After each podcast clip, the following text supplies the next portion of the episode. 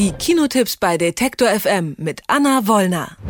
Die letzten Tage, die waren eher stürmisch und kalt und auch für das Wochenende sieht's nicht ganz so rosig aus. Deswegen ist es vielleicht mal wieder eine gute Zeit, um sich ins Kino zu verkrümeln. Unsere Kinoliebhaberin Anna Wollner, die weiß, welche Filme da seit heute laufen und wird uns jetzt zwei Filme vorstellen, nämlich Professor Marston and the Wonder Woman und The Secret Man. Hallo Anna.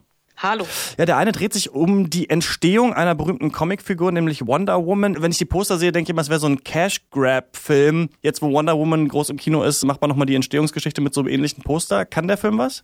Der Film kann sehr, sehr viel. Aber diese Annahme, man würde den Film machen, einfach um eine schnelle Mark abzugreifen, die ist absolut fatal, weil falsch. Der Film war über acht Jahre lang in der Mache und es ist jetzt eigentlich eher so ein bisschen glückliche oder göttliche Fügung, dass die Entstehungsgeschichte bzw. das Biopic über James Marston, der Wonder Woman erfunden hat, in die Kinos kommt, nachdem 2017 ja so ein bisschen das Jahr von Wonder Woman war. Und ich muss ganz ehrlich sagen, mir ist in diesem Film mehrfach die Kinnlade runtergeklappt, weil hier Dinge auf den Tisch kommen, die ich so nicht wusste und die Wonder Woman man so ein bisschen in einem anderen Licht erscheinen lassen. Für Nerds ist das alles nichts Neues, aber es ist ein sehr amüsantes und unterhaltsames Biopic über eben jenen James Marston, der einen sehr unkonventionellen Lebensstil hatte.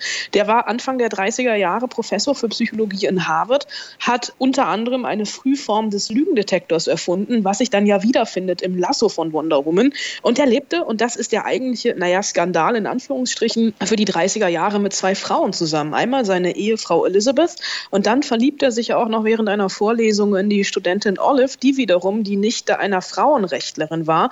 Und die haben dann tatsächlich zu dritt zusammengelebt in dieser Ménage à Trois. Und der Film erzählt davon und zeigt unter anderem auch, wie Marston bei gemeinsamen Rollenspielen in einem Sexshop auf dieses ikonische Wonder Woman-Kostüm gekommen ist, als Olive nämlich so eine burleske Nummer ausprobiert und mit Stiefeln, Armbändern, Tiara und Bondage-Seil vor ihm steht. Das sind also wirklich alles Dinge, die sich in den Comics wiederfinden lassen.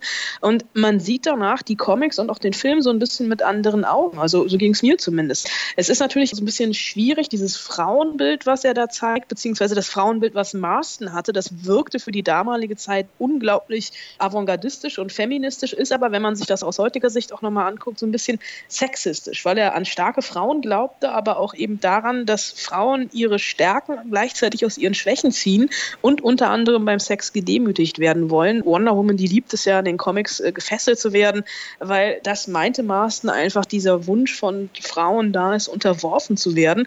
Aber es ist ja mit Luke Evans, Rebecca Hall und Bella Heathcote ein Film, der mir unglaublich viel Spaß gemacht hat und der so ein bisschen so eine Wissenslücke geschlossen hat und überhaupt nicht darauf setzt, hier einfach schnell was mitzunehmen, weil Regisseurin Angela Robertson, die hat wirklich acht Jahre lang für diesen Film gekämpft und das ist ein Kampf, der sich definitiv gelohnt hat. Also nicht nur was für äh, Comic-Fans. Bei Comic-Fans könnte tatsächlich eher so ein Ermüdungsmoment aufkommen, weil die das ja alles schon wissen. Es ist auch einfach ein, ein, ein stimmiges Biopic, die ganz normale Biografieverfilmung, die wirklich auch großartig gespielt ist und auch selbst in diesen Dreier-Liebesszenen, von denen es die ein oder andere dann doch auch gibt, das ist keine plumpe Effekthascherei hier, sondern wirklich ein Film, der mir sehr, sehr gut gefallen hat. Der nächste Film ist The Secret Man, ein Polit-Thriller mit Liam Neeson. Worum geht's? Auch das mehr oder weniger ein Biopic, denn es geht in Ansätzen um den Watergate-Skandal, um den wir aus filmhistorischer Sicht schon das eine oder andere Mal aufgearbeitet bekommen haben, aber noch nie so, na, ich möchte nicht sagen detailliert, aber mit dem Blickwinkel, den The Secret Man hat. Denn The Secret Man oder Liam Neeson heißt hier Mark Feld, war Vizechef des FBIs, der nach dem Tod von Hoover dachte, befördert zu werden als Chef des FBIs, aber übergangen wurde und der dann, und das ist eine Tatsache, die bis 2005 tatsächlich nicht bekannt war, als Deep Throat im Watergate-Skandal eben Geheiminformationen an die Washington Post weitergegeben hat. Und der Film erzählt einfach von diesem Mann auf eine, mm, ja, ein bisschen spröde Art, wie er in diesem moralischen Dilemma steckte, auf der einen Seite dem FBI dienen zu wollen, aber auch der Wahrheit ergeben war und dieser neue FBI-Chef eben hier Dinge unter den Tisch fallen lassen wollte. Und das Besondere an dem Film ist eigentlich, dass er ja eigentlich dieses historische Thema hat, aber brandaktuell ist, wenn wir uns die Entwicklungen in Amerika mal angucken mit den Ermittlungen, die es um Russland, das FBI und auch Trumps Entourage gerade gibt, das ist so ein bisschen, ja, in Anführungsstrichen fast schon Realsatire. Und das ist auch so der spannendste Aspekt daran, weil Regisseur Peter Lanzman, der selbst mal als ehemaliger investigativer Journalist unterwegs war, aus The Secret Man einen etwas zu aalglatten Politthriller mit einer ja ambivalenten Hauptfigur macht. Das reißt er eben nur an und das fand ich aber fast schon die spannenderen Aspekte.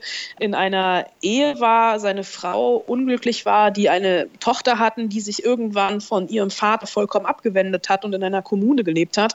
Und das sind so Aspekte, die mir diesen Mark Feld vielleicht noch ein bisschen menschlicher hätten erscheinen lassen. Aber man kann ja, du hast es eingangs gesagt, das Wetter ist nicht das Beste. Man kann ja so ein Doppel machen. Erst die Unbestechlichen gucken mit Dustin Hoffman und Robert Redford. Also quasi die journalistische Recherchesicht auf Watergate und dann erst The Secret Man und dann hat man relativ guten Eindruck davon bekommen, wie das FBI so tickt.